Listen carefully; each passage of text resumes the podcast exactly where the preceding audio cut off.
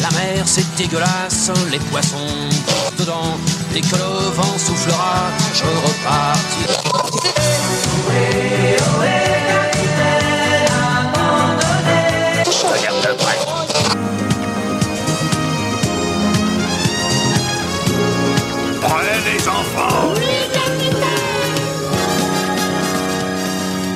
Bonjour à tous et bonjour à toutes et bienvenue dans cette nouvelle escale, le podcast du webzine soundbaver.fr. Je suis Paul Brief et je serai le capitaine de cet épisode. Retrouvez-nous sur toutes les plateformes de streaming habituelles pour profiter également de nos précédentes croisières, mais le mieux étant bien sûr d'aller sur notre beau site soundbaver.fr afin de profiter de tout le travail de l'équipe. Aujourd'hui, nous allons naviguer dans des eaux bien particulières, celles de la drogue. Ce sujet est omniprésent dans la musique, combien d'artistes ont consommé des substances et combien d'affaires d'addiction? Et la musique, c'est aussi plus largement un reflet sur l'humain et notre société. La drogue, ce n'est pas quelque chose réservé aux stars de l'industrie musicale, elles peuvent toutes nous toucher, euh, à commencer par la plus répandue et banalisée de toutes, l'alcool. Le sujet de la drogue est complexe et il n'est pas possible de creuser plus le sujet dans cette introduction. Néanmoins, il me semblait important de vous dire que si jamais vous avez un rapport à toute substance qui commence à ronger votre quotidien, rapprochez-vous de professionnels de santé ou d'organisations spécialisées afin de vous aider et ne glorifions pas l'utilisation abusive de ces substances. Sur ces mots, je m'en vais vous présenter l'équipage du jour. S'il consommait des psychotropes, on pourrait dire de lui euh, qu'il est haut. Non, non, putain, c'est la, Oh, c'est la deuxième fois Ah qu'on ouais, fait la ça vanne démarre- dans ça l'escale. démarre très sec. Oh, elle est naze. Vous Oh. faites chier, putain. Donc on part là-dessus, d'accord. Ouais. Comment ça va Léo? Bah écoute, ça, ça va pas ju- justement avec ta vanne de merde. Non. non, non, écoute. Super. euh, ça, ça- ça va plutôt bien, je suis content euh, d'enregistrer cet épisode avec vous comme d'habitude. Formidable. En bon straight edge, lorsqu'il essaye de faire redescendre ses camarades en soirée, ça donne à peu près ça. Ois, Ois, Lois, Lois. Ah non, mais Bon, euh, c'est Non, non, c'est- non, c'est mais. qu'une fin d'escale, bonsoir à tous. Non, mais t'avais prévenu que c'était pas bien. Mais alors, euh, c'est là, que je- c'est là, c'est là que je vois que j'ai quand même de la marge, hein. Putain. Ah ouais, je peux descendre encore plus bas dans mes intros, ça fait plaisir. Ah, je n'ai jamais prétendu que j'étais un, un grand maître euh, du, euh, du calembour euh, comme vous, Ah ouais, monsieur. mais la vanne Dans trois, horrible. épi- dans Loïs, trois épisodes, Loïs, tu vas voir, euh, il va parler comme Taz. Hein. En parlant de Taz, euh, dis donc. Bref. Ouais, on est dans le thème, c'est sûr. Quand il revient ivre d'une soirée au bar, il nie. C'est Barney. Celle-là, elle, est, celle-là, Oh, elle était tellement oui, on François. Pérus dans le thème. Ah putain, Ah, putain. c'est signé. Comment ça, Barnoche Ça allait jusqu'à il y a 30 secondes, là, je dirais, comme ça, mais. Putain, je, je- je suis en train de mettre en bad trip tout l'équipage, c'est formidable. Ah ouais, ouais, non, mais là, c'est. euh, Là, là le, le- il, va, il va être fait en descente, euh, l'enregistrement, ça va être royal. Ah là là, je suis presque fier de moi. Et enfin, il passe son temps dans des festivals de stoner. Est-ce que j'ai vraiment besoin d'en dire plus? C'est Guillaume. Merci. je suis le seul à pas avoir une blague de merde. Écoutez, ça me va très bien. Bonsoir tout le monde. hein. Euh, Je suis désolé, hein, mais je suis pas le seul ici à faire des festivals de stoner. On a même un qui est stratège dans l'assemblée qui va quand même voir du fuzz. Donc bon. hein. Ouais, complètement. Mais c'est pour ça que je n'ai pas fait cette blague avec lui. Et je tiens à préciser d'ailleurs qu'avec toutes ces escales, c'est la première où Barney et moi on est ensemble. Ah. C'est vrai hein Ouais, c'est vrai. Et bah Oh, putain. voilà, comme quoi. Pour parler de drogue, t'as vu après tant d'épisodes. Voilà, donc maintenant que vous avez euh, pris connaissance euh, donc de nos euh, fervents euh, chroniqueurs sur ce sujet, je vous propose de ne pas attendre plus longtemps et euh, d'aller sur la première chronique, à savoir celle de Barney. Bravo, Paul Spliff. Allez, comme ça moi aussi j'ai droit. Bah, bien sûr. Voilà. Merci, merci. Barney, c'est à toi, je t'en prie. Sex and Drugs and Rock and Roll. Et aujourd'hui, on s'intéresse à la deuxième partie du triptyque. Quand on parle de la drogue dans le rock, c'est quoi vous qui vous fait rêver? C'est l'âge d'or des années 60, 70, la marijuana qui est alors le summum de la rébellion, le LSD par les têtes de gondole du rock psyché et du mouvement hippie, les grands noms complètement destroy qui se piquaient à l'héroïne? Ou bien est-ce que c'est le Second Summer of Love, l'avènement de la culture club, le raz-de-marée de la house et la techno avec les raveux tout plein de cachets dans le sang et la pupille qui se dilate au rythme du gros boom boom. À cette question éminemment existentielle, il y a un groupe qui se leva dans l'assemblée et, précédé d'une standing ovation, émit cette réponse. Why not both? Un blondinet qui présidait l'assemblée rétorqua Ok, Toxico, mais d'abord, explique-moi comment on peut finir si défoncé. Un jour, un batteur écossais qui officie au sein du groupe de Jesus Mary Chain eut la clairvoyance de prendre ses clics et ses claques pour ne pas se retrouver pris dans le feu nourri que se tiraient les frères Reed et se décalqua le cerveau pour faire passer la migraine générée par leur perpétuelle prise de bec. Nourri de rock rétro et de l'esprit des 70s, il se plongea dans le tourbillon des gros beats de l'acid house. Tous les psychédéliques se répandirent sur les champs de blé de Londres jusqu'à l'Écosse. Et paf Ça a fait les Primal Scream. Après deux albums pas vraiment notables, Bobby Gillespie et sa bande pondent Screamadelica, qui va entraîner leur ascension fulgurante en l'an de grâce 1991. Alors qu'on se rappelle que Nevermind de Nirvana a soi-disant sauvé le présent du rock, Primal Scream réalisait un grand écart à faire blêmir Vandame de honte entre le passé glorieux et le futur incertain du courant. Pour le passé, le groupe se paye Jimmy Miller, producteur historique des Rolling Stones au sommet de leur art et orfèvre de leur son signature sur les albums Beggar's Banquet, Let It Bleed, Sticky Fingers ou Exile on Main Street. Pour le futur et le gros du disque, on recrute les mastodontes de la scène Acid House, comme Dr. Alex Peterson de The Orb, mais surtout le DJ Andrew Weatherall. Cette collaboration avec des producteurs électro fait quasiment de Screamadelica un album de remix, sauf que c'est bien le produit original. Déjà, on ouvre le bal avec Moving On Up, qui est clairement un remake de Sympathy for the Devil, produit par Miller. Gillespie chante I was blind, now I can see. J'étais aveugle, maintenant je peux voir. Ne vous laissez pas berner par le cœur gospel derrière. Le chanteur n'a clairement pas trouvé Jésus dans son cœur. Wink wink, clin du troisième œil à la caméra. Je parle de drogue. On enchaîne direct avec Sleep Inside This House, reprise de The 13th Floor Elevators, groupe pionnier du rock psychédélique et prétendus inventeurs du nom du genre. On a les beats dansant de la house, le gros synthé basse bien acide et le sitar indien full 60s, le tout noyé dans une réverbération brumeuse qui fait onduler les couleurs. Plus loin, on a un single brillant qui s'appelle Higher Than the Sun. Je répète, Higher Than the Sun. Le doute est-il encore permis? Si pour vous c'est le cas, parlons du morceau phare de ce disque, Loaded. Non mais, Loaded Chargé quoi Encore une ressuscité de Sympathy for the Devil, un hymne à la gloire de la trance, de la défonce, qui est en fait un vieux morceau du groupe sorti des tiroirs et remixé par Andrew Weatherall dont le génie n'est plus à démontrer.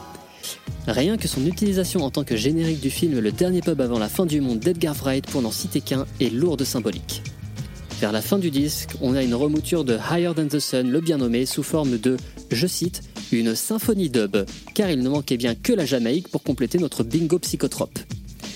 Primal Scream se paye d'ailleurs la participation de Ja Wobble, bassiste mythique du groupe Public Image Limited, le quatuor que Johnny Rotten a fondé après s'être barré des Sex Pistols qui partaient en couille à cause de la conso d'héroïne de certains de ses membres. S'il fallait enfin en rajouter une couche pour appuyer mon point de vue, prenons le New Musical Express, organe de presse rock reconnu dans la perfide Albion. Le NMI a émis un classement des 50 albums les plus druggy de tous les temps. Et qui trône au sommet d'après vous? Dans le mille et mille, loin devant le Be Here Now d'Oasis ou le Station to Station de Bowie, deux des disques les plus cocaïnés de l'histoire, devant The Piper at the Gates of Down, premier Pink Floyd alors dirigé par un Side Barrett dont le cerveau finira dissous dans l'acide dans l'année qui suit, loin devant The Doors ou Hendrix, figure de proue de l'année 67, le revolver des Beatles marquant le début du goût des Fab Four pour le LSD ou le Raw Power des Stooges dont tout le budget versé par le label a été claqué dans la dope. Et ça, c'est sans parler de Snoop Dogg, Dr. Dre, les Guns Roses ou le Master of Reality de Black Sabbath, pierre philosophale du stoner rock. Surtout, il passe devant le Exile on Main Street des Stones qui prend la deuxième marche du podium et qui, pour rappel, a été produit par les Stones au sommet de leur déchéance toxicologique dans une cave d'une villa du sud de la France où ils passaient plus de temps à recevoir des VIP pour baiser et se défoncer qu'à faire de la musique, Keith Richards consommant alors de l'héroïne sur une base quotidienne. Ce qui veut dire que sur ce podium complété par le Velvet Underground, il y a deux albums au moins coproduits par Jimmy Miller. Trophée qui, s'il était encore parmi nous, il accepterait avec autant d'aisance que le trophée de l'album le plus mal produit irait à un certain gros barbu surcoté que je ne nommerai pas ici, mais les vrais saches. Le miracle de cette histoire, c'est que les membres de Primal Scream sont aujourd'hui, 30 ans plus tard, sobres. Mais cela ne s'est pas fait sans laisser de plumes. L'an dernier, son claviériste Martin Duffy succombait aux suites d'une chute sur la tête. Seul son guitariste Robert Young serait décédé à cause de l'abus de substances en 2014. Mais la plus grosse perte remonte au 17 février 2020, il y a 3 ans et 2 jours au moment où nous enregistrons cette escale, avec la mort du DJ Andrew Weatherall d'une embolie pulmonaire. Je revois très bien personnellement le moment où j'ai appris la nouvelle. Parce qu'on rigole, on rigole, mais la drogue reste un très sérieux problème de santé publique qui touche toutes les sphères. Faites attention à vous, à vos proches et faites-vous aider.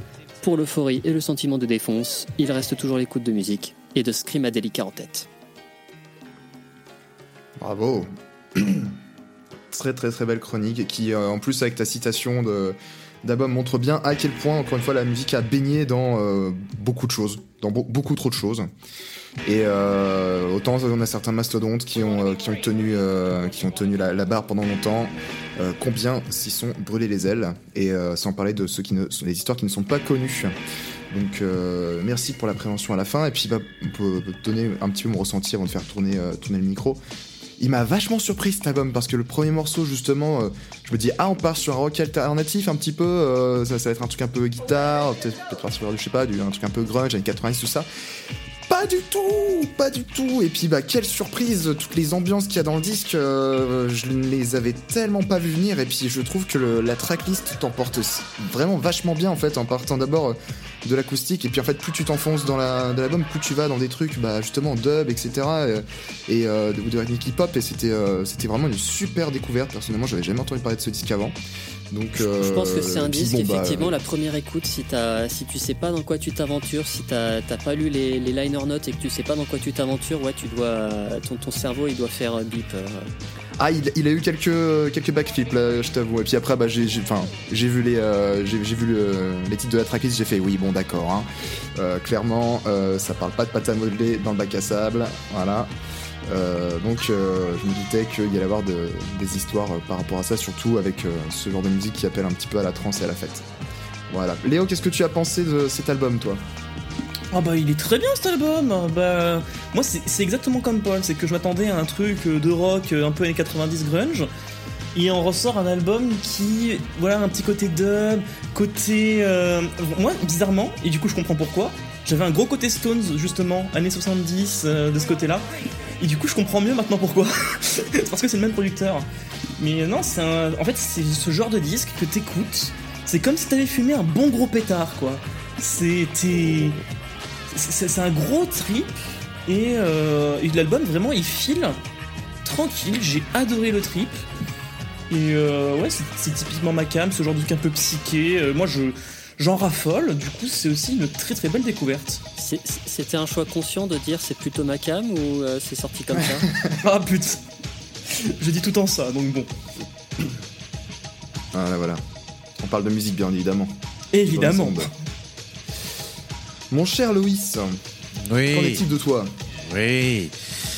Euh, bon, déjà, euh, Screamadelica euh, fait partie de ces albums dont la pochette a limite dépassé le cadre de son contenant, puisque Ouais. c'est une, une image euh, qui est limite devenue euh, dans la pop culture maintenant, vraiment. euh, les gens, je pense, doivent connaître la pochette sans savoir qu'il s'agisse euh, de Screamadelica de Primal Scream. Euh, ce qui était un peu mon cas, hein, quand j'ai vu la pochette, j'ai fait Ah oui, ah oui, c'est ça, ok. Et puis euh, bah, j'ai lancé l'album et puis bah, je ne suis pas tellement le public parce que le grand écart qu'a décrit euh, Barney est trop grand pour moi. Euh, après, bon, quand tu lis, comme, voilà, je, je me suis un peu renseigné, quand tu recherches deux minutes et que tu vois les infos sur l'album et tout, tu dis oui, le choix pour la drogue, il- oui, oui, oui. Le pouvoir de dire oui, là, c'est bon, euh, pas de, y a pas de Oui. piège. Oui. Mais voilà, si on doit rester sur un aspect purement musical, il y a deux trois trucs qui m'ont plu, mais c'est vrai que euh, l'écart de style est un peu trop grand pour moi, donc j'étais un peu sur le bas côté, mais bon, euh, en ce qui concerne la chronique et la drogue, euh, 10 sur 10 Barney bravo. Très bien. Et pour terminer, euh, Guillaume, euh, ton, euh, ton ressenti, ton avis, ton commentaire sur la chronique et l'album. Euh, pour parler de l'album, euh, déjà je tiens à remercier Rockstar Games qui en 2005 avait sorti GTA San Andreas et que dans GTA San Andreas il y a euh, Moving On Up de, dans la radio Radio X. Putain, D'où- mais d'où oui. D'où ma découverte euh, de Primal Scream bien avant, euh, bien avant euh, la chronique de Barney. Je connaissais déjà Primal Scream de bonne réputation. C'est un groupe qui, je sais, est un gros, un, un- gros nom justement dans ces, dans ces sphères psychédéliques qui traînent beaucoup, qui ont beaucoup traîné dans la drogue.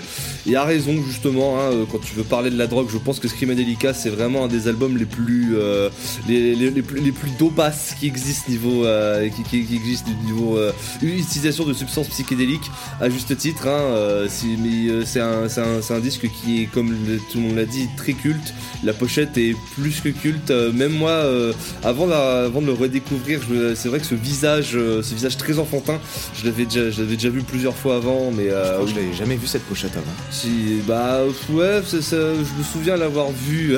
Je crois que sans déconner, tu veux savoir c'est quoi la première fois que j'ai vu Je crois que c'est dans un cabinet d'ortho- d'orthodontiste que je l'avais vu, je l'avais vu cette pochette. Ah. Donc va comprendre, va comprendre, ouais. Alors, tu me donneras l'adresse du mec et clairement, j'en- j'envoie, j'envoie la, la- la- la grande instance euh, de la médecine pour vérifier la gestion des stocks de morphine chez eux. Là, Clairement, maintenant que, ma- ma- maintenant que maintenant, parce que euh, c'est vraiment avec ta chronique, euh, je savais que j'ai appris tout, à, tout, tout- tout le, le, le fonda- le fondamental de la création de cet album. Je pense que j'espère qu'il ne met rien dans ces substances pour endormir les gens, en tout cas, c'est sûr. Euh, mais oui, après tout, hein, euh, un album plus que recommandable pour le thème d'aujourd'hui. Et euh, pour moi, c'est un album que j'aime beaucoup. C'est un groupe que j'aimerais bien voir en live, Primal Scream, surtout parce qu'en 2021 était sorti, ils avaient sorti un album live enregistré au Levitation Festival d'Austin. Et j'aimerais justement bien voir ce que ça rend en live Primal Scream maintenant qu'ils sont un peu plus sobres. Beaucoup plus sobre. Ouais. la comparaison est, est assez violente. Et juste pour ajouter une petite touche là par rapport à la pochette, je précise que euh, Fender a sorti une guitare signature avec euh, la pochette euh, qui orne tout le corps euh, pour euh, faire célébrer les 30 ans de l'album en 2021. Et pour euh, le, je pense que le quotidien des membres du groupe à l'époque, c'était euh, un acide pour les hallucinations, Hmm. euh, un joint pour euh, se détendre parce qu'ils étaient un peu trop excités, s'ils sentaient qu'ils redescendaient un peu trop, ils prenaient un exta, et après c'était, le cycle. Genre, euh, ils prennent un exta, ils sont excités, ils fument un joint pour se détendre, ils sont trop détendus, ils prennent un exta. Je pense que ça marche un petit peu comme ça. Waouh Mais euh, Ouais, de le- ce que le- j'ai lu, la, la pochette, c'est une vision, je sais plus de quel membre de Primal Scream quand il était sous LSD.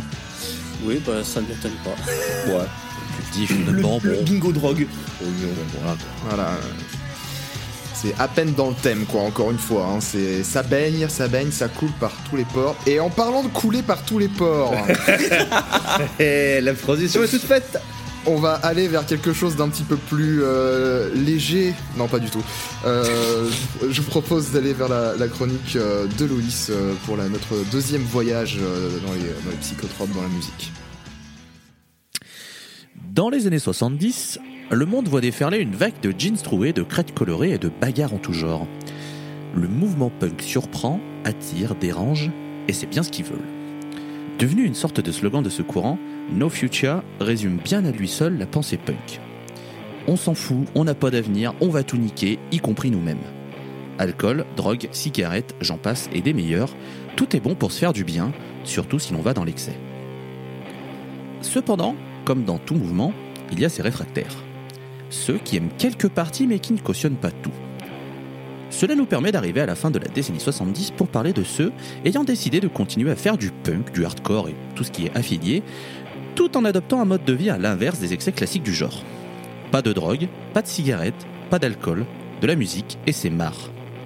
Et maintenant, comment on aime ça?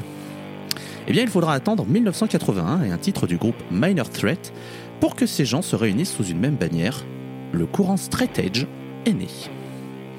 Alors vous allez me dire pourquoi cette introduction? Eh bien, euh, mes chers auditrices et auditeurs, sachez que votre serviteur est un adepte du straight edgisme. Aucune drogue, aucun alcool, aucune cigarette, j'ai laissé ça très loin. Alors bien évidemment, euh, comme dans tout courant, les mecs euh, sont allés à l'extrême, il y en a qui ne boivent pas de soda, qui ne prennent pas d'opiacés, qui ne font pas de sexe avant le mariage, ni de sexe sans amour, enfin bref, il y a toujours des mecs qui décident d'aller plus loin. Je les laisse faire ce dont ils ont envie. Du coup, dans votre cerveau, vous devez vous dire Ah bah c'est bien, il va nous parler d'un disque de punk hardcore. Eh bien, comme le dirait un grand philosophe, c'est non. Vers la fin de la décennie 80, la Californie connaît un bouillonnement culturel impressionnant avec de nombreux genres qui vont éclore et percer. Parmi eux, celui au centre de ma chronique, le stoner. Alors que cette musique commençait à déferler sur les États-Unis dans les années 90, le label Roadrunner Records se décide de compiler pas mal de chansons sous le nom Burn One Up Music for Stoners. Nous sommes en 97 et toute la vague Chaos, Fu Manchu, etc. se voit affublée d'un nom qui sera désormais un étendard pour un de musique dont le but est de vous faire voyager, soit à travers un pays, soit à travers les dimensions. Mais si ce nom de stoner est présent, c'est parce que la création de cette musique est due aux junkies californiens se réunissant dans le désert pour jammer, bien aidés par de la drogue et de l'alcool. Car oui, dans la langue de John Garcia, une personne aimant consommer diverses substances récréatives est nommée un stoner ou un stonerhead. S'il faudra attendre 1997 pour qu'un nom soit apposé à cette musique, certaines entités se sont déjà bien fait connaître auparavant. Ne parlons pas de Black Sabbath, créateur de toute la musique du monde, mais bien d'un trio dont l'arme principale se cache dans une plante verte, Sleep. Quand on est fan de stoner rock et de ses dérivés, wink wink wink wink, c'est pas du tout évident, wink wink wink wink, on est obligé de passer par Sleep. Le groupe est une pierre angulaire du genre, comme peut l'être Yes pour le prog, Meshiga pour le gent ou Les Proust pour l'ennui. Non, je déconne, c'était juste pour faire un tag gratos. Oh le bâtard Non, non. C'est gratuit. Rendez-vous à la fin de cet épisode. euh, on, on va se batter. Formé en 1990, le Quatuor, et oui, c'est pas une erreur, sortira un album nommé Volume 1 avant que Justin Marler, deuxième guitariste et aussi chanteur, décide de quitter l'aventure pour devenir un moine orthodoxe. Ces trois compères ne baissent pas les bras et décident de rester dans la plus belle formation du monde, le Power Trio. Chris Akius à la batterie, Matt Pike à la guitare, et je dis bien Matt Pike et non pas son frère jumeau Pat Mike qu'on ne saluera pas, et, et Al Cisneros pour la basse et le chant, un trident qui roulera sur les gens avec leur deuxième album Holy Mountain, qui contient le cultissime Dragonaut dont le groupe Mars Sky tient son nom. Mais ce que vous entendez en fond sonore depuis le début de ma chronique n'est pas du tout tiré de ce disque. On va plutôt parler de son euh, successeur, qui a vu le jour en 1996, enfin a vu le jour. Disons qu'à 96, les trois lurons se réunissent pour enregistrer une pièce assez conséquente. Pour les aider, du cannabis. Il faut dire que leur musique lente, redondante et parfois monotone colle parfaitement avec l'état végétatif que peut provoquer la consommation de Marie-Jeanne. Il faudra néanmoins attendre 1999 pour que le titre sorte. Sauf que cette version ne sera pas forcément du goût du groupe.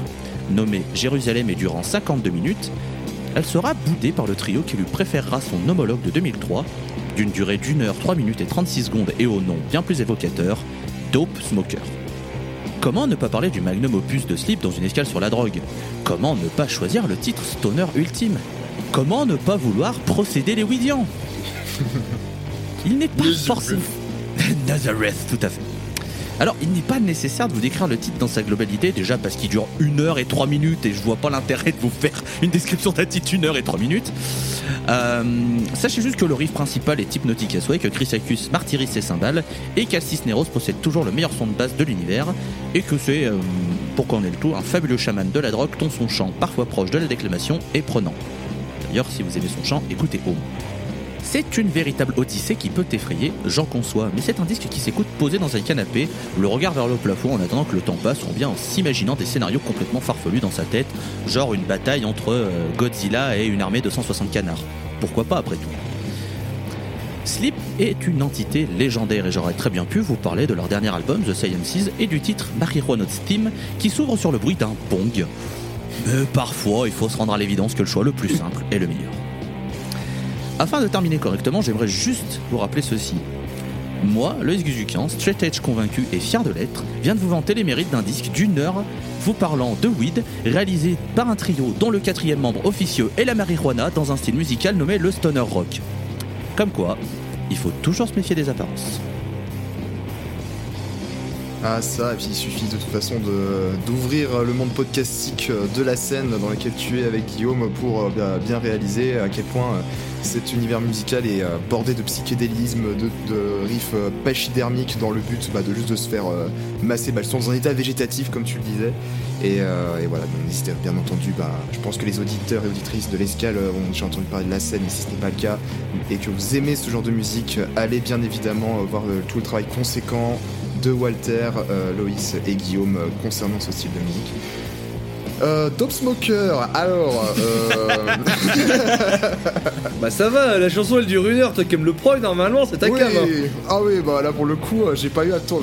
Voilà. Mais euh, non, en fait, j'avais ce rapport à, à la chanson où dès qu'on passe des vacances ensemble, il y y a ce running gag où dans la, la playlist en fait de, de l'endroit où on passe nos vacances, il y a quelqu'un- un des, des lurons de la bande qui met Dope Smoker et que quand ça tombe, il y a, tout le monde qui dans l'équipe Stoner qui explose de rire, sachant qu'est-ce qui va se passer sur la prochaine heure.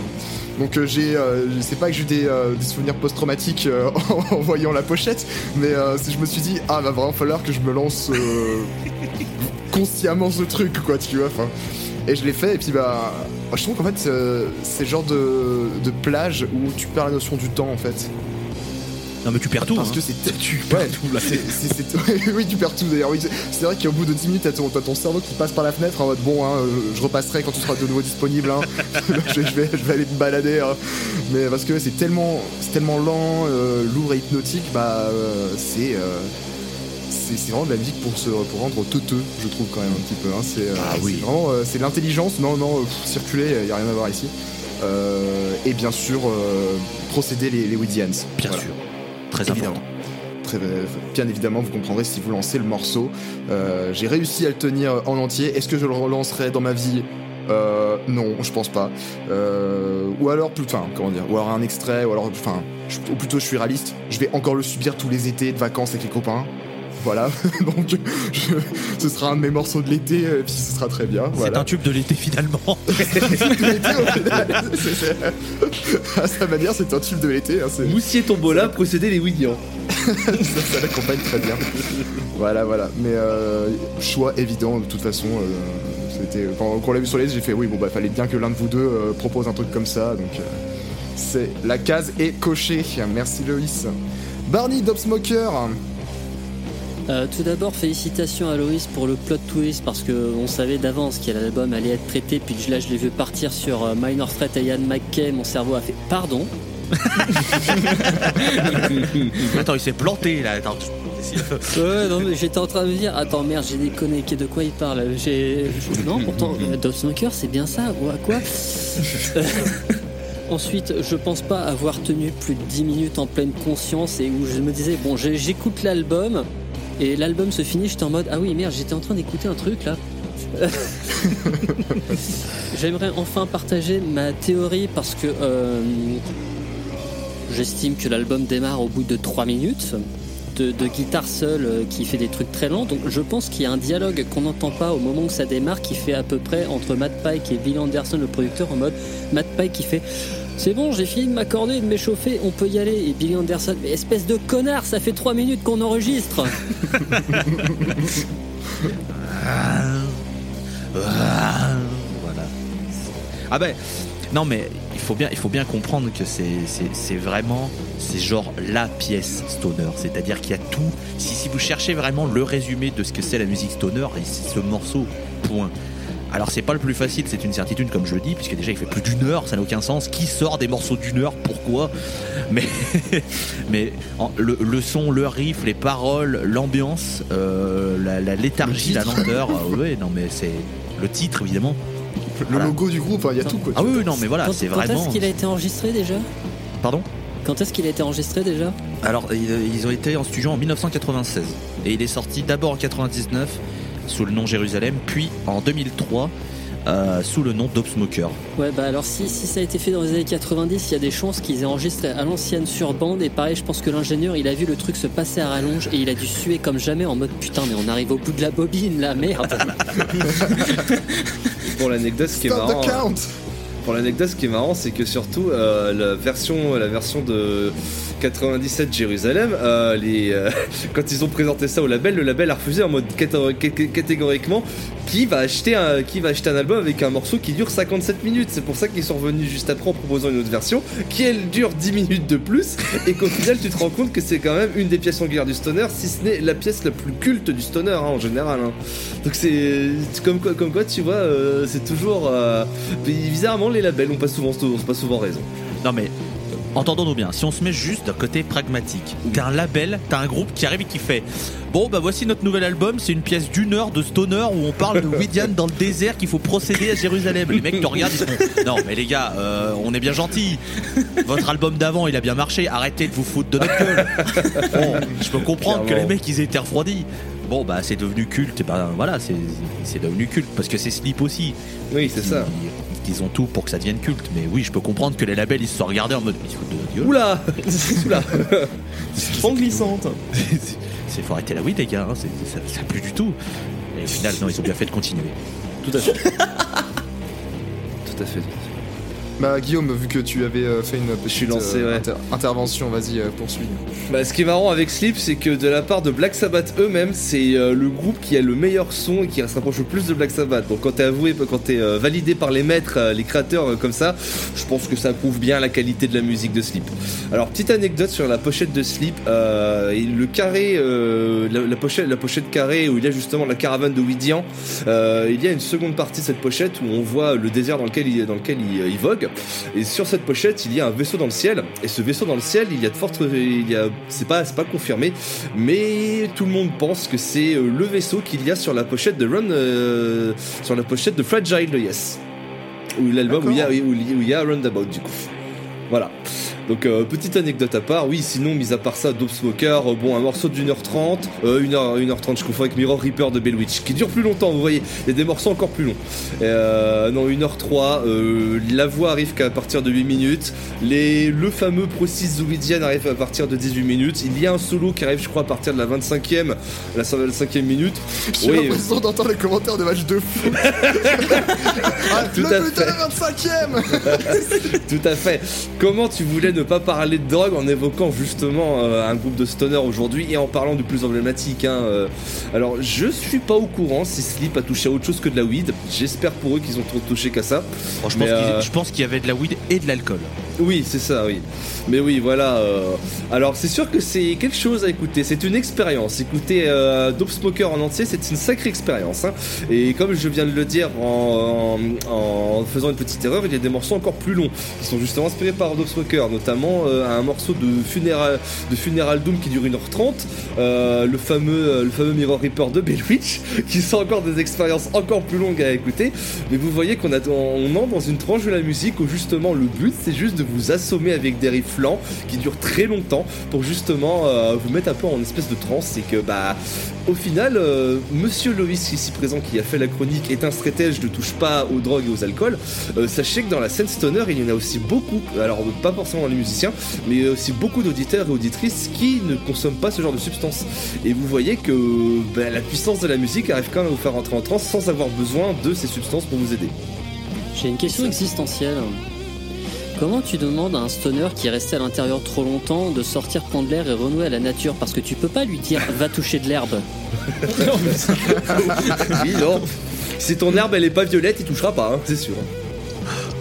Et, et puisque- puisqu'on a mentionné Black Sabbath, je tiens à signaler pour le petit making-of que nous enregistrons le jour du 75e anniversaire de, De Tony Iommi. Ah oui, en plus, ouais. Ah, Dieu. bah, Dieu. c'est vrai. Et bah, Dieu. bon anniversaire à la Hand of Doom, comme on l'appelle.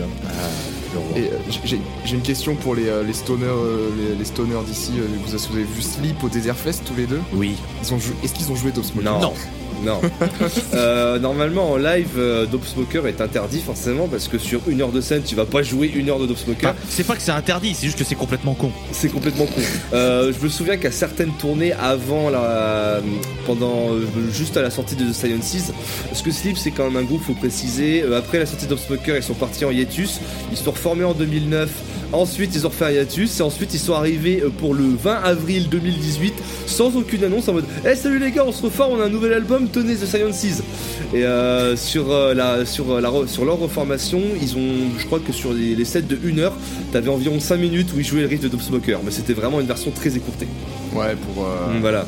Pour le Wink. Mais là où on les a vus, euh, là où on les a vus, c'était vraiment euh, Full the Sciences, euh, qui était très bien d'ailleurs, avec aussi les quelques singles qu'ils ont sortis entre deux. Je crois qu'il y avait, je crois qu'il y avait The Clarity, t'avais des choses Ouais. comme ça qu'il y avait en plus. Total. Et forcément, Ouais, tout le monde attendait de Dragonaut. Et bizarrement, quand ça jouait Dragonaut, bizarrement, la salle s'est éclairée d'un coup. Il y a eu des briquets qui se sont allumés. J'ai pas compris. Non, mais le, premier, le premier morceau de slip, quand on les a vus, c'était Marie Renault Steam, qui, je le Ouais. rappelle, s'ouvre sur un bruit de bong. C'est-à-dire que tu entends vraiment le bong et après t'as le riff. Je veux dire. Et, Marie Renault Steam Voilà, la droge Bref. C'est cette histoire de briquet, ça me rappelle euh, un, des plus beaux concerts de ma vie quand j'ai vu David Guimau pour la première fois. En face de moi, t'avais un mec qui, dans, sa, dans un paquet de, de clopes, avait des joints avec écrit sur chacun des noms de morceaux de Pink Floyd. Et quand il, en fait, il le sortait. Incroyable, il- putain. genre, il sortait le Us and Them pour le griller, pour sur le Us and Them, etc. Big Brain Move. Ouais, c'était. Et voilà, donc euh, ça ça m'a marqué. Donc je me suis dit, euh, si jamais tu nous écoutes, euh, t'es, euh, pour, pour cette bêtise, tu es un héros. Euh, Léo, euh, qu'est-ce que tu en as pensé euh, de Dub Smoker euh Bah écoutez, euh, moi- moi étant fan de Stoner aussi, c'est un album que j'aime énormément. Écoutez, euh, qu'est-ce qu'on peut dire de plus sur Dope Smoker, franchement, à part que c'est un putain d'album, un putain de morceau, que j- il y a une ambiance que j'ai retrouvée nulle part ailleurs en fait. Et que pareil, mais j'en parlerai dans ma chronique, j'ai jamais touché à un seul joint de ma vie. Hein. Mais vraiment, la première fois que j'ai entendu ça, j'étais en mode Putain, mais attends, ça fait combien de temps? 37 minutes que ça commence? Quoi? C'est. Je trouve, assez vraiment- impressionnant comment musicalement, en fait, juste ça te rapproche de cette ambiance-là, vraiment, de cet état-là, un peu latent. Mais ouais, tu, tu planes, t'es ailleurs, t'es en mode d'accord, je vais procéder les Widiad, monsieur, je follow the smoke. il, a, il a une voix caverneuse au possible. Et puis, non, moi je. J'aime énormément cet album. Je sais pas si c'est mon préféré de Sleep, parce que j'aime énormément Sciences, mais aussi Holy Mountain. Ils ont fait que des bons trucs, à part Volume 1 qui est un peu le. le faux départ pour moi. mais euh, Non, mais vraiment, c'est un passage obligé après. Hein. C'est un truc qu'il faut avoir écouté euh, si on aime le stoner et tout. Et en fait, c'est que si vous regardez la pochette, vraiment, c'est. Il n'y a pas mieux pour définir l'album. C'est que vraiment, c'est une marché dans le désert. Tu sais pas où tu y vas, mais tu y vas quand même. c'est. C'est euh, un putain de disque, un putain de morceau. Et, euh, et voilà, la droge quoi, merde. C'est l'album qui est la définition de la droge. J'ai pas mieux. Un des nombreux, oui. Oh oui. Super. Et bah, et bah voilà. Bah, comme, euh, comme quoi, sur un épisode de la, de la droge, bah, jamais sans mon slip. Oh putain. Dit- dit- Dit-il, pas, de- private joke, dit-il avant. Voilà. Écoutez, j'écris pas de chronique pour aujourd'hui, donc je me suis dit j'allais tout mettre dans, le, dans les. euh, Tout pour l'humour, tout pour la vanne. tout- bah, et puis il y a un humour euh, plus que discutable, bien évidemment, mais j'assume. Et bah écoute euh, Léo, euh, merci pour ta, ton intervention sur la fin de Sleep. Et bah, je te propose que tu gardes le micro pour euh, bah, nous parler de ton choix pour la drogue dans, dans la musique. Les personnes qui me connaissent doivent probablement se demander ce que je fais dans un podcast qui parle de drogue. Parce qu'en effet, j'ai jamais touché à ce genre de substance, même pas à une seule cigarette dans ma vie. Mais s'il y a bien une chose que je peux assigner de la drogue, c'est bien la musique. Il ne se passe pas un seul jour sans que je m'en passe, sous peine de vraiment me sentir en manque. Mais parmi tous les groupes que j'ai pu écouter, il y en a un qui est plus important, plus addictif que tout dans ma vie. Pour vous expliquer le pourquoi du comment, je vais vous raconter une petite histoire. Nous sommes dans les premiers mois de l'année 2018. Je vais sur mes 18 ans et je commence à m'intéresser à la musique métal. À cette époque, je traînais sur une sorte de forum où j'ai pu découvrir moult formations comme Gojira, Mastodon et plein d'autres joyeusetés. Un soir, aux alentours d'une session d'écoute commune, il y a un titre qui attire particulièrement mon attention. Quelque chose que je n'avais encore jamais entendu jusqu'ici. Avec un groove de batterie si singulier, des éléments électroniques l'accompagnant et une voix angélique. Le temps semble s'être arrêté l'espace de quelques minutes. Je me délecte de cet instant qui vient m'attraper en plein vol, venant même à me faire pleurer à chaudes larmes, sans que je comprenne pourquoi. Ce morceau, on aurait cru qu'il avait été composé pour moi. Cette découverte que je venais de faire, c'était celle de Digital Bath par Deftones. À partir de ce jour, j'ai écouté le titre en boucle, tout le temps, sans m'en lasser une seule seconde. Ce nom Deftones, je l'avais déjà vu passer, j'en avais même écouté, mais comment ça se fait que ça m'ait pas marqué?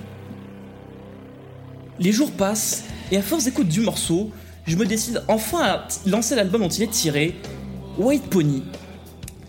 Et bah, je suis pas plus emballé que ça sur les premières écoutes, à quelques exceptions près.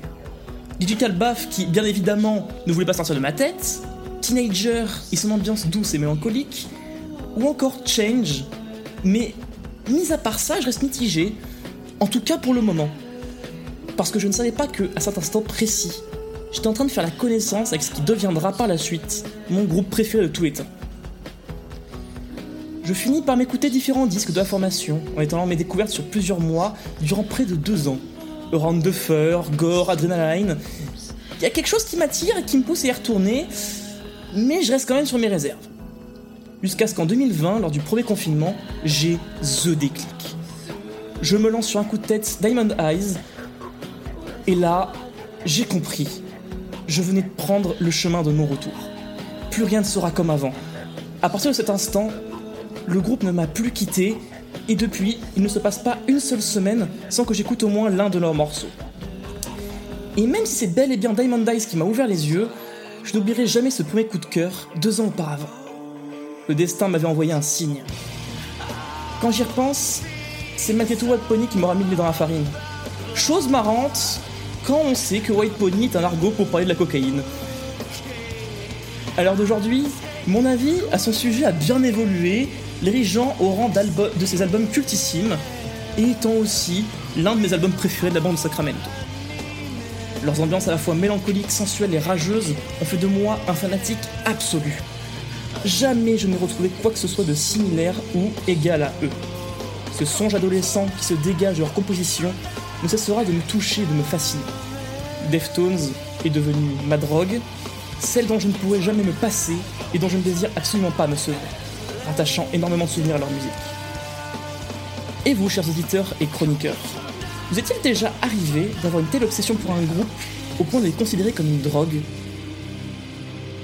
Oui. Je vois pas de quoi vous parler.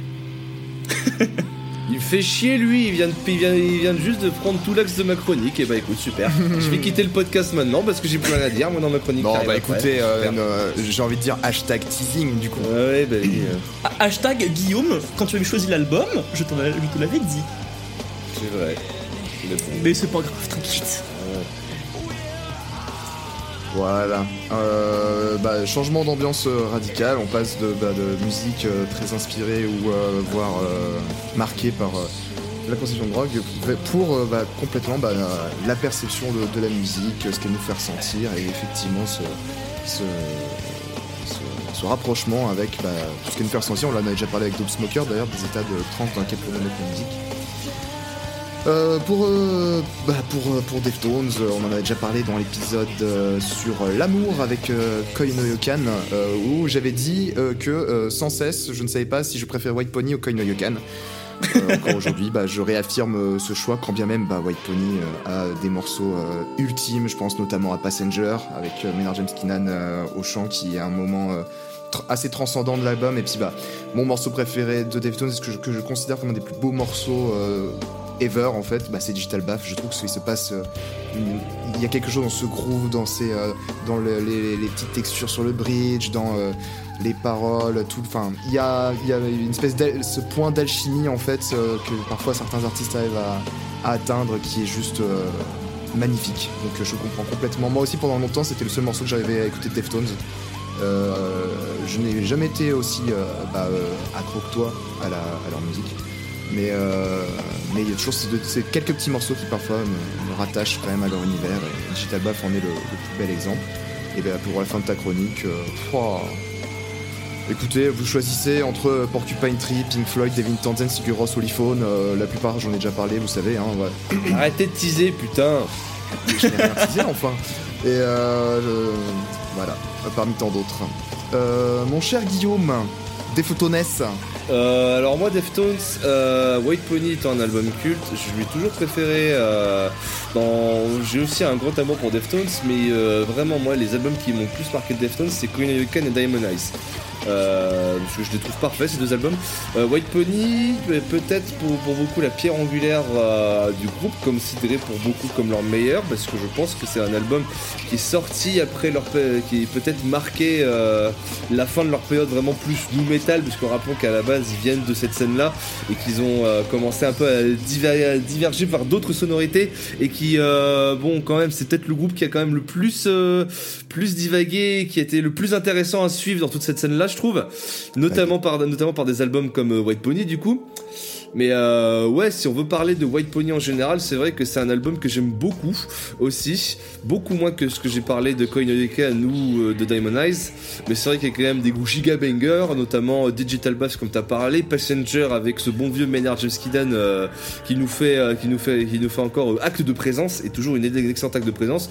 On peut aussi parler de Change in the House of Flies qui est vraiment excellente, mais moi un morceau qui je crois m'a le plus marqué, c'est vraiment Elite. Je sais pas pourquoi, Elite m'a vraiment marqué de ouf. Sans doute parce que c'est vraiment une ambiance, euh, bah c'est vraiment une ambiance un peu bagarre que j'aime que j'aime énormément. Mais ouais, euh, écoutez, hein, Deftones, je pense que ici il y a quand même un amour assez euh, profond pour pas mal d'entre nous pour Deftones, à juste titre, hein, et c'est totalement mérité. Mais euh, écoutez, hein, l'axe, l'axe, un groupe qui devient ta drogue, écoutez, c'est l'axe de ma chronique qui suit juste après, donc je vais pas en dire plus. J'ai envie de rebondir sur ce qu'a dit euh, Guillaume. Moi, bizarrement, Elite, c'est le morceau que j'aime le moins sur l'album. Pas que je le trouve mauvais, mais passer après Digital Bath, qui te prend une grosse claque, ça m'a toujours un peu perturbé quand même. J'ai. euh, et puis aussi en termes de morceaux, il y a Naive Party. Je suis Naive aussi, Party, oui. C'est magnifique. quoi. Alors, Guillaume, tu disais qu'autour de cette table, il y avait certains gros fans de Deftones. Barney, t'as envie de renchaîner là-dessus ou euh? Bah écoutez, White Pony, je veux dire, c'est pas comme si ça avait été une des premières chroniques que j'ai publiées sur le site Soundbather. Hmm. Donc euh, oui, bah évidemment que ça me parle, Deftones, évidemment que ça me parle. Et euh, après, quand j'ai vu, euh, quand j'ai vu l'axe sur lequel partait Léo, je m'étais dit, attends, il va réussir à parler de, euh, de White Pony sur la drogue sans évoquer le fait que le titre même de l'album c'est une référence à la coke. Heureusement, il a rebondi là-dessus. Je me demandais si on n'allait pas partir sur euh, les, euh, la petite accointance du guitariste Stephen Carpenter avec euh, la bonne herbe verdoyante. Encore elle. Qui qui l'a qui l'a qui l'a rendu un peu con j'ai l'impression vu ses dernières sorties. Ah oui. Bon, oui, hein. après bon bah voilà après enfin vous êtes tous là à vous pignoler euh, sur Digital Bath. Moi j'ai envie de dire euh, Change the House of Flies. Bonsoir et après bah, pas grand chose à rajouter quoi après évidemment oui que l'album est culte et là, aussi j'en parle dans la chronique hein. vous pouvez aller la voir sur Soundbather vous cherchez Deftones White Pony vous la trouvez très facilement euh, oui, c'est un album qui est. euh, C'était un virage un peu expérimental, c'est un bien grand mot aujourd'hui parce que l'album est quand même plutôt accessible, mais au moment où il est sorti, ouais, il y avait quelque chose de novateur. En plus, dans Deftones, on en a pas parlé, mais il y a un, un batteur ex- euh, réputé pour être euh, extraordinaire. Et puis ici, sur cette table, on a, on a une personne qui adore les batteurs. Donc, est-ce que Loïs, tu as envie de nous parler du son de batterie de Deftones en live Ouais, bah, J'aurais aussi des trucs à dire à ce sujet. Hein. Putain, le Hellfest. Euh, comment dire euh, C'était pas bien. Euh, voilà. Hein, un son de batterie qui était pas ouf et un Chino Moreno qui chantait depuis les chiottes. Bon bah, Oh là là si tu veux que je te dise, on, euh, on- on a pu vérifier la moitié de cette chose deux semaines après euh, pour certains dans l'équipe. Donc, euh, si tu veux que je te dise, j'y peux rien si euh, le mec qui gérait le son est un incompétent notoire. Bon bah voilà. Après, euh, pas moi qui Mm. fais le son. Hein, je suis pas spécialiste du son, c'est pas moi qui gère. Mais vous vous Euh. voyez ces vidéos sur je sais plus quelle chaîne YouTube où ils prennent des super batteurs, genre Mike Portnoy, et ils les font jouer sur un kit Hello Kitty? Non, non Un mec défoncé ne saurait pas faire la différence entre une vidéo comme ça et un set de Deftones euh, actuellement. Ouais, alors, par contre, Barney, tu Basé parles de bon batteur et tu euh. dis Mike Portnoy. Mike Il y a, Portnoy il y a un peu un problème. Mike Portnoy est un très bon batteur. No, ra- no rage. Euh, maintenant revenons, euh, revenons à. Deftones. Euh, et ben j'ai eu exactement le, le- le- la, même sensation que quand j'écoute un album de Deftones, c'est-à-dire que j'écoute un morceau, je fais ouais c'est cool, j'écoute deux morceaux, je fais ouais c'est cool, j'écoute trois morceaux, je fais j'ai écouté déjà deux morceaux, j'écoute quatre morceaux, je dis mais c'est déjà le troisième, j'ai écouté cinq morceaux, je dis mais attends mais c'était pas le deux, j'écoute six morceaux et en fait je dis ah non mais attends c'est le sixième, attends c'est pas le 4 et en fait bah, c'est un album de Deftones quoi. Ouais c'est bien, ouais euh, Chino il chante de manière éthérée en, en soufflant, en sursoufflant toutes ses phrases, toutes ses syllabes. Euh, le son de caisse claire, euh, je, je- je le comprends des fois pas tellement parce que je trouve qu'il a un son tellement euh, Deftones qui fait que je- bon voilà. Mais, euh, mais voilà, c'est pas mauvais. Hein. Je dis pas que c'est un album nul, attention. Mais c'est juste que voilà, j'ai écouté et au bout d'un moment, je fais oui, bon bah c'est Deftones quoi. C'est tu sais, tu manges un steak frites, tu prends deux bouchées, tu fais oui, bon bah c'est un steak avec des frites quoi. Tu, connais, tu sais ce que c'est. Bon bah Mais c'est quand bon. même- Ah mais t'es quand même content d'avoir un, un steak frites devant toi. Mais dis- Petit mais, mais disons que tu vas pas en sortir en disant Waouh, un steak frites Non, bah non, moi je vais ressortir en disant Bah écoute, Ah, euh, Ça Alors peut que être le steak frites de ta vie. Bah, ça, disons que je pense qu'au goût de Loïs, ça manque un peu d'herbe de Provence. j'aime quand c'est croquant. Mais euh, non, mais, mais, mais voilà, je, je le répète, c'est pas un mauvais album, euh, loin de là, c'est un bon album, mais c'est juste que euh, moi, ça me. Comme tout ce que fait euh, Deftones, ça me passe au-dessus dans le sens où. Voilà quoi. Le coup de se fait, je ressors en disant oui, bah c'est du Deftones. Mais c'est bien fait. Pour, pour, pour, euh, te twister la, une phrase d'un rappeur, c'est pas ta dope, c'est pas ta dope. Ah bah non, c'est pas ma dope, non. Mais c'est pas grave. Hein le plus important, c'est que ce soit euh, la dope de, de Léo.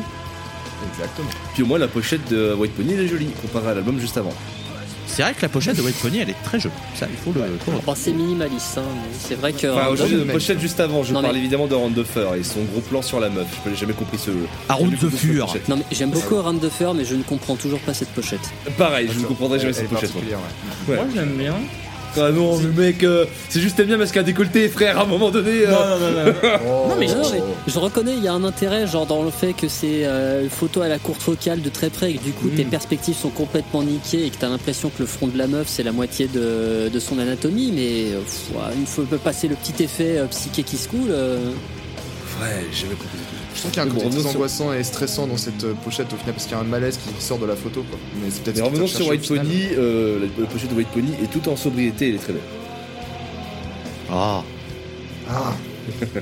Bon, écoutez, euh, on va aller, euh, on va laisser le, le tas de farine sur la table et on va aller passer euh, sur. euh, euh, tu, tu, tu, euh, tu es enrhumé, euh, Loïs? Je sais pas, t'as parlé de farine, ça m'a. Ah, ouais, euh, fait un petit, on fera un gâteau après, t'inquiète pas. Ah. Euh, N'oubliez pas de faire gaffe bon. aux grumeaux. hein. Je vous, surtout bien, bien battre avec le fouet. Et je ne parle pas Nanny Schneis. Alors, euh, je vous propose qu'on aille vers la dernière chronique et euh, bah, sans plus attendre, Guillaume, je te passe la main et, et, euh, et je n'ai pas peur. Aujourd'hui, j'aimerais tenter une autre approche à ma chronique que de simplement vous raconter le déroulé de l'album, vous apporter des anecdotes de production, vous donner mon avis sur le disque tout en expliquant pourquoi il m'évoque le sujet du jour. Vous l'avez lu dans la description, mon album du jour c'est Fear of a Blank Planet de Porcupine Tree. Un disque plus que culte dans les sphères du rock progressif et c'est à juste titre car c'est pour beaucoup le meilleur de ce groupe qui est rené de ses cendres récemment, il y a quelques temps.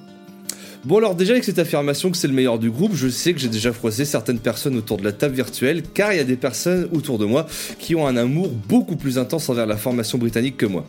Et c'est bien là tout le problème que j'ai aujourd'hui. Je ne peux pas me prétendre de vous parler correctement d'un album de Porcupine Tree, car j'ai vraiment commencé à m'intéresser à la carrière du groupe qu'il n'y a que quelques mois. C'est pour ça que pour l'avis sur le disque ou les anecdotes de production, je sais qu'il y a au moins deux ici à qui je laisserai la parole pour qu'ils vous parlent plus en profondeur de cet album. Moi aujourd'hui, j'avais envie de vous parler de ma découverte de ce disque, car qu'est-ce que n'est pas une chronique de Dretalcore dans l'escale, mis à part un monologue de 10 minutes où je vous déballe ma vie? Donc commençons. Nous sommes milieu des années 2010, 2016, 2017, j'ai plus la date précise, mais c'était pas là l'importance. À l'époque, notre bon vieux Enjoy the Noise alias Chris postait parfois sur ses réseaux un lien redirigeant vers un site appelé Dubtrack. Le but était de faire une playlist collaborative où chacun mettait des morceaux de son choix et on écoutait tout ce que l'autre à nous proposer. Je m'ennuyais un peu ce soir-là, donc en voyant le lien posté par Chris, j'ai rejoint le Dubtrack. Durant cette soirée, une thématique était imposée. C'était le Proc Day. Seule contrainte, il fallait que ton morceau dure au minimum 10 minutes. Moi qui ai l'habitude des morceaux longs répétitifs car je suis un peu con, j'aime bien le stoner, je n'avais évidemment aucune difficulté à trouver des titres à longue durée. Je me suis pointé tout fier en mettant Am the Mountain de Stone Jesus et The Last Baron de Mastodon. Je vais pas vous cacher, j'étais un peu tout fier de mettre ces morceaux. Je pensais faire des découvertes aux auditeurs présents ce soir-là. Bon, il s'avère qu'il y avait un certain Tolol dans l'assemblée, donc il connaissait forcément ces morceaux, il avait déjà forcé avec ma moi sur ces groupes. Mission foirée pour le coup. À un moment donné, on discute dans le chat du dub track avec un individu, un chouïa bizarre, qui me parle de son amour pour Porcupine Tree. Lui répondant que je n'avais jamais écouté le groupe, ne le connaissant que de réputation, il arrive à me convaincre de changer un même morceau par un de sa sélection. Qu'est-ce qui m'a fait mettre La version live du titre Anesthetize. 17 minutes d'une montée en puissance phénoménale avec un des meilleurs breaks de batterie de l'histoire. Et rien que pour ça, pour 7 minutes de double pédale, merci Gavin Harrison d'exister. Mais bref, je découvre Porcupine Tree de cette façon car quelqu'un ici a forcé pour que j'écoute Anesthetize, morceau phare de Fear of a Blank Planet et j'ai adoré l'expérience. Et c'était en plus de ça ma première rencontre avec cette bande de cons là avec qui j'enregistre aujourd'hui et où notre mélomanie nous guide. Car là viendra ma conclusion, la drogue pour beaucoup c'est quelque chose de très très péjoratif. Et rassurez-vous, je suis totalement d'accord avec cette opinion. Je pense que chaque personne qui a vu Requiem for a Dream, s'il n'est pas la moitié d'un débilos, c'est que les drogues peuvent ruiner votre vie. Et même sans parler de drogue dure, il existe bien d'autres substances qui elles sont en libre service et sont parfaitement légales, qui peuvent aussi altérer votre existence. hein. J'en donne pour preuve l'alcool et le sucre. Et c'est le gars qui vend des bières pour payer son loyer qui vous le dit. Mais si on prend comme définition que les drogues peuvent créer des addictions, il y en a certaines qui sont bonnes pour l'esprit. Et je n'ai aucun mal à dire que je suis addict à la musique tant les effets des ondes sonores me font du bien.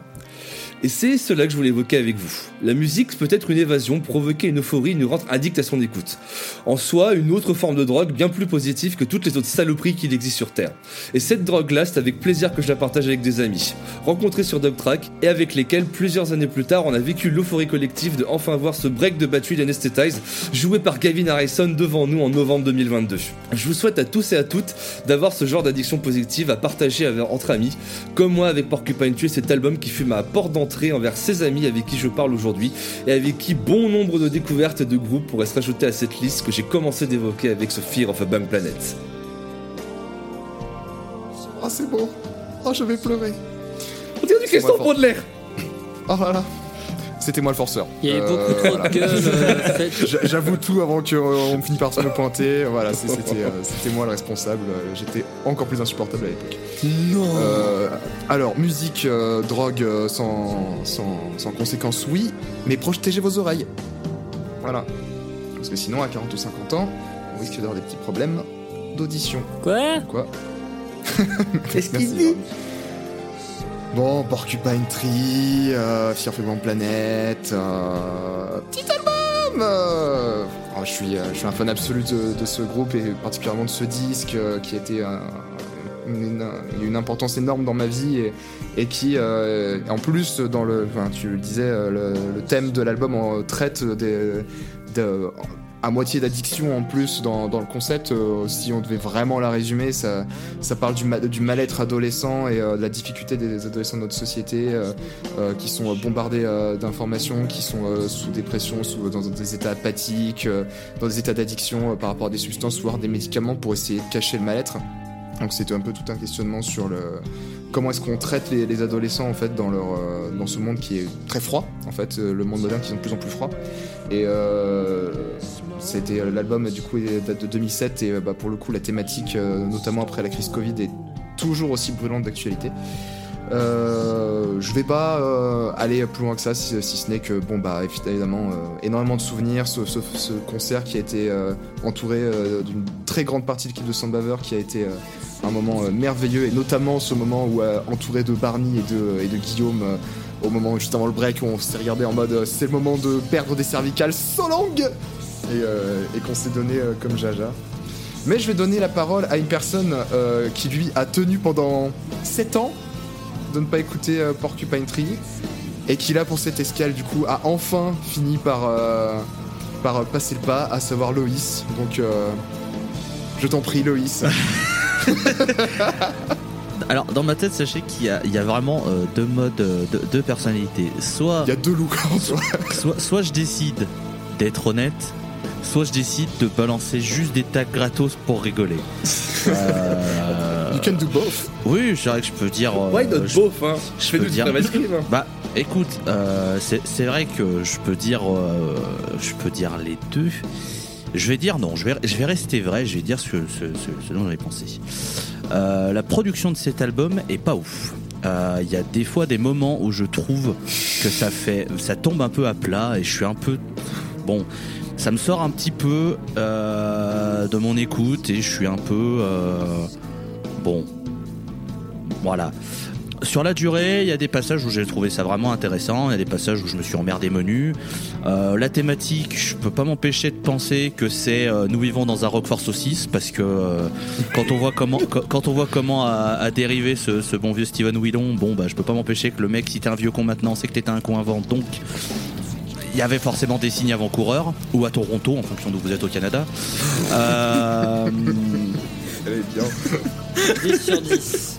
Elle après, est très très bien. A- a- Après, euh, comme j'en ai, euh, j'en ai parlé à Paul, euh, bah, j'ai pas passé un mauvais moment. Oui, c'est, c'est- y a- y- voilà, ça reste des très bons musiciens. euh, j'avais un peu peur du, du- du- du gros bloc de milieu d'album euh, qui, qui dure, euh, qui, qui dure plus de 10 minutes, mais au final, ben voilà, c'est une belle, c'est une très belle pièce. On est bien transporté, donc, euh, donc voilà. De ce que j'ai dit à Paul, c'est un 7 sur 10 pour moi. Si jamais on devait euh, noter euh, comme dans un, on devrait le faire un podcast où on note des albums. Je suis sûr que ça pourrait être pas mal. Mais, mais voilà, j'ai résisté tout du long. Après, pour être très honnête, est-ce que je vais aller me le réécouter de moi-même? Non. Est-ce que ça m'a donné envie d'aller écouter le reste de Porcupine Tree? Non. Est-ce que pour autant j'ai trouvé ça nul à chier? Pas du tout. Voilà, c'était une bonne expérience, mais, euh, mais pour le moment, euh, c'est, euh, je suis content de vous avoir rencontré, mais voilà. Quoi. C'est une bonne soirée quoi. Ouais, voilà. C'est c'est exactement ça. C'est les rencontres d'une soirée où tu te dis bon bah voilà, ces personnes étaient sympas. bon bah bonne continuation à la prochaine. Et voilà.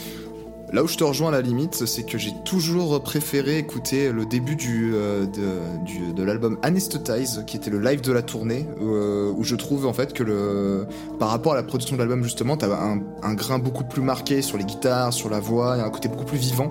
Euh, peut-être que Barney peut-être donnera son avis là-dessus en tant qu'ingé son, mais bah il y a, bah, c'est un album dans les milieu des années 2000 dans le dans le prog. euh, on réalise quand même que certains ont plus ou moins bien vieilli de cette période, même si je pense que Porcupine Tree font partie de ceux qui ont non plus euh, où c'est pas non plus flagrant quoi, je pense. Euh, mais euh, moi j'ai toujours préféré le côté plus un peu plus brut de cette version live donc qui qui est un peu plus électrisante quoi et que bah j'ai retrouvé forcément à ce fameux live au Zénith entouré de tout le monde. Bon, il reste donc deux autres fanzous de Porcupine Tree euh, qui, euh, qui euh, vont être lâchés dans, la nature. On, va, on va terminer par le, par le donc je te propose Léo de, d'enquiller après, après Loïs pour dire à quel point Steven Wilson est un génie et que cet album est génial. Bah oui, parce que bah comme Paul, moi c'est un des albums de ma vie, tout simplement. Et Porcupine Tree, c'est un groupe qui est éminemment important pour moi, justement par les thématiques justement du fait de se sentir mal et tout. Cet album m'a vraiment touché en plein cœur quand j'ai découvert. Pareil, j'avais 18 ans à peu près et je me sentais pas bien dans ma peau et ça, fait partie des groupes qui m'ont parlé en fait. Et je me rappelle, c'était pas Fearful Black Magnet, c'était In Absentia. J'étais tombé sur la pochette, j'ai fait un truc qui, m'intrigue sur cette pochette et je l'ai lancé en plein dans un train. Il y a un morceau qui s'appelait Trains dans l'album, allez savoir pourquoi. Et après, du coup, j'ai, j'ai tout poncé et vraiment Fear of the Black Planet, c'est un album que j'ai du mal à digérer au début. Si je me rappelle, j'ai commencé par la version live parce qu'il n'y avait pas la version studio à l'époque sur, euh, sur Spotify. Sur, euh, Spotify, ouais. Et du coup, j'ai lancé la version live. Je me disais, mais qu'est-ce que je viens de me prendre en pleine gueule? Genre, Anesthetize, ce gros break, j'ai pas compris. J'ai fait, mais je, mais je suis où là? Et c'est qui ce batteur? En euh, termes de batterie, c'est même pas le break en soi qui me souffle le plus dans ce morceau. euh, c'est, euh, mais euh, bon, mais ça reste un moment, euh, ça reste un pinacle d'intensité. Mais, euh, mais je trouve que c'est beaucoup plus euh, impressionnant à d'autres moments euh, plus subtils.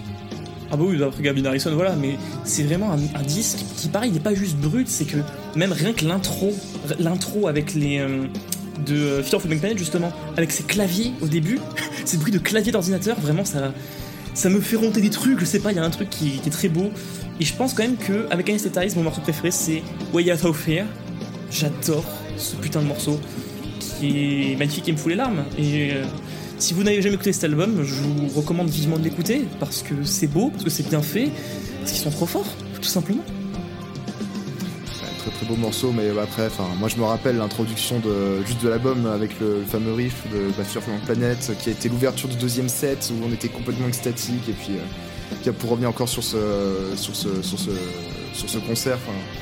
la- surprise que malgré le fait qu'il y avait déjà beaucoup de Fear Planet de jouer, qu'il y ait eu Sentimental qui se soit ramené au plein milieu et euh, bah, je suis une guimauve et euh, ce morceau me renvoie énormément de souvenirs. Je me suis retrouvé complètement en pleurs à retrouver tous mes amis. Enfin, c'était, euh, c'était un moment euh, vraiment, vraiment, vraiment magnifique. Donc, euh, moi, il y a que Mayashi's que j'ai un peu, je trouve un peu, qui est un peu le, la maillon faible de, de la tracklist. Sinon, tout le reste, je trouve que, enfin, moi, ça m'emporte. Bon, Barney, Fear of Planet, je sais que, euh, voilà, euh, mais vas-y. Comment ça, je sais que voilà?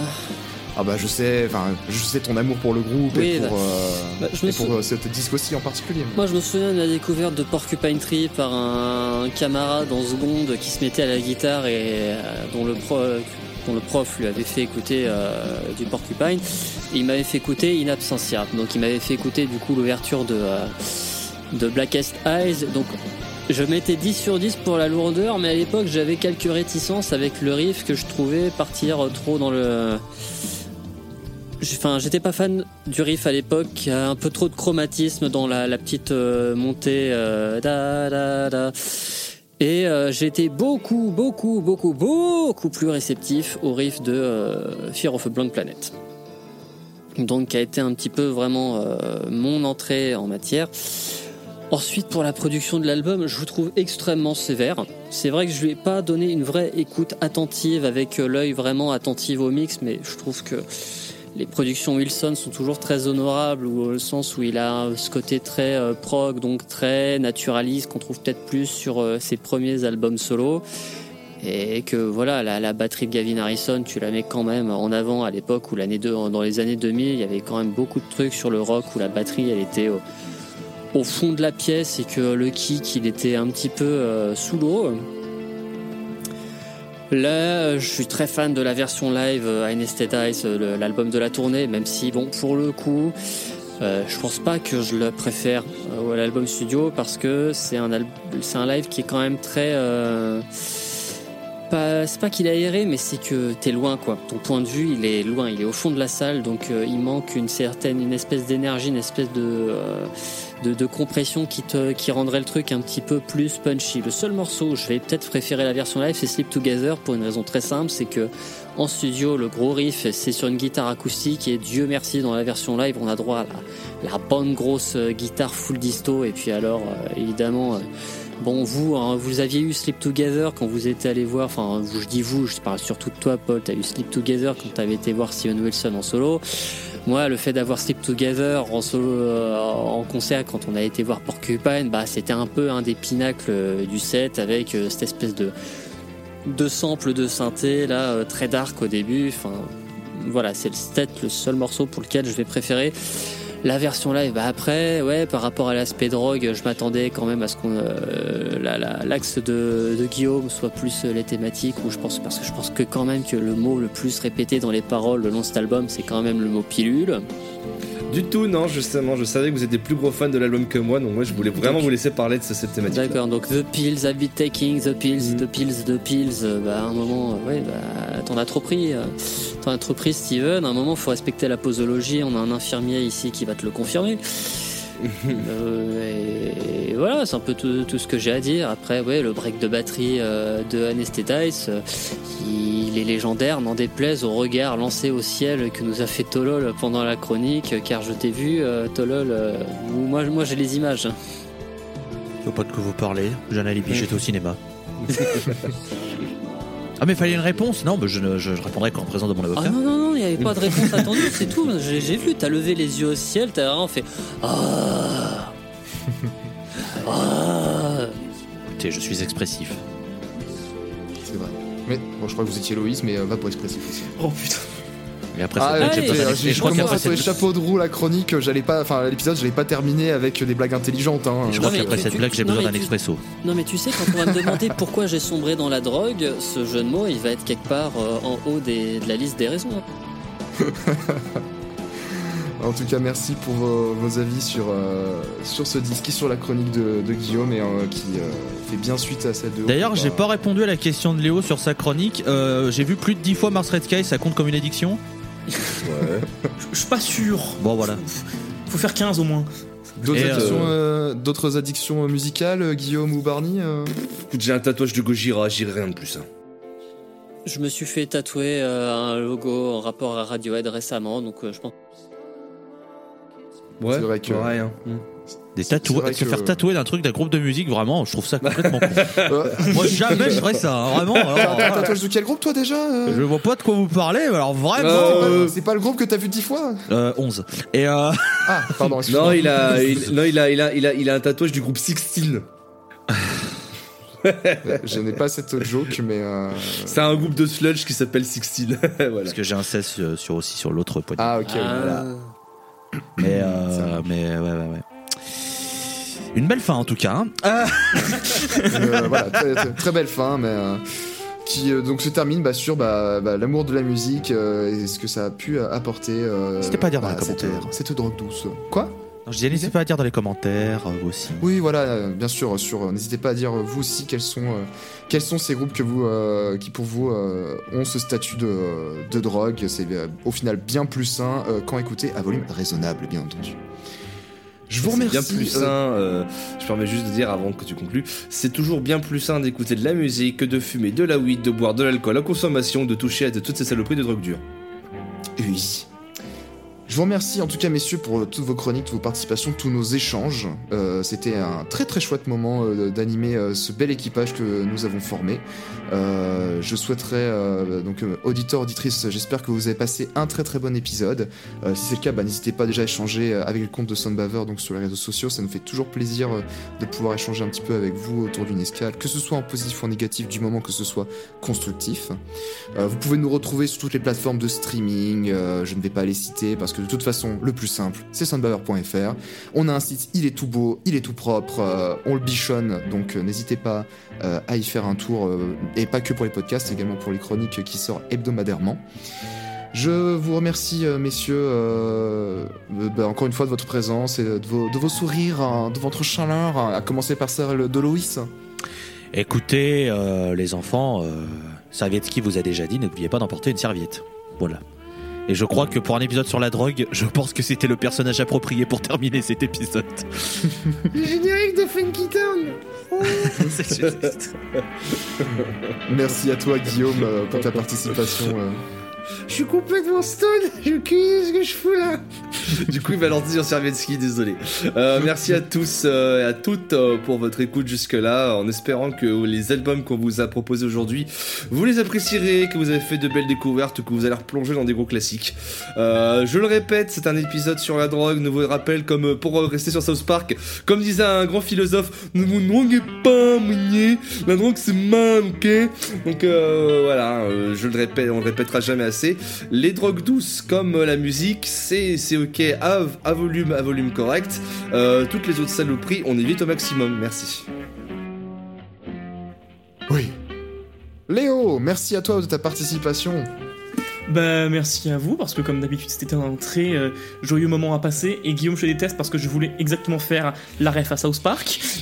Bah écoute, il va piquer mon angle de chronique en passant avant moi, donc allez, chais on, on se battra euh, après Octogone euh, 1v1 sans règle. Ah, Mais- on, a déjà, on a déjà réservé avec Loïs pour juste après, je vous rappelle. N'hésitez pas à nous rejoindre. euh, on fera des économies comme ça. Mais euh, du coup non c'était vraiment euh, très sympathique et j'espère que vous avez apprécié euh, l'écoute chers visiteurs Et auditrice. et auditrices. Et auditrice, bien évidemment. And a one, and a two, and a suck on my shoes. Ceux qui auront la ref l'auront. Euh, par rapport à ce Spark. Euh, Barney Merci. Comment ça va? Au revoir. Ok. Non, j'espère que t'as passé un bon moment en tout cas. Oui, enfin, non, mais j'ai passé un bon moment pour 30 secondes, et puis t'as commencé à balancer des puns euh, à tout bout de champ, et puis, bah oui, là, je, je- je On peut dire que ça t'a fait de la pun? Je m'en vais, euh, excusez-moi, je m'en vais sombrer dans la drogue. euh, Au revoir. officiel. Oui, oui, non, mais L'ingestion de Soundbaver euh, retourne la table suite à l'enregistrement de cet épisode. À propos, Alors, encore à, merci à propos de drogue et d'ingé son, vous savez que euh, je, je- je tiens à conclure sur une petite anecdote. Il existe un ingé son qui s'est retrouvé euh, défoncé à l'acide après s'être léché le doigt après avoir manipulé une table de mixage qui avait uti- été utilisée par un, un groupe qui avait fait euh, couler de l'acide accidentellement entre les, entre les boutons. Wow. les risques du métier au final. hein. c'est incroyable. même, ouais. Nickel. Wow, les risques du métier. Ouais.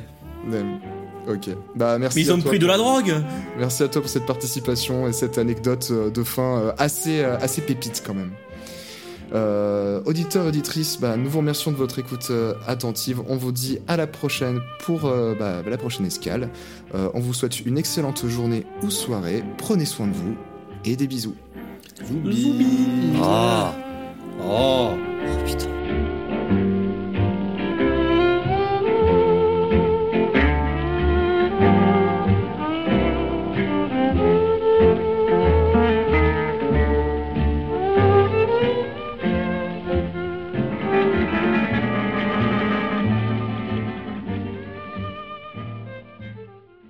Devenu une sorte de slogan de ce courant, No Future.